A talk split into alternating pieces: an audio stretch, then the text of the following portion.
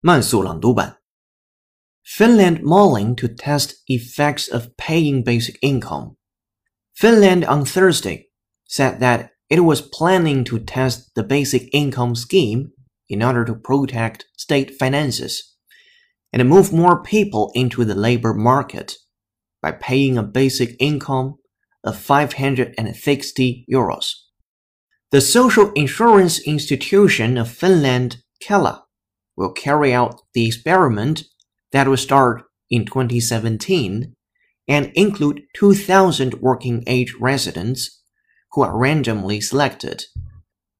Prime Minister Juha Sipilä, who took office 15 months ago, had promised in his manifesto to pay the amount as an unconditional basic income.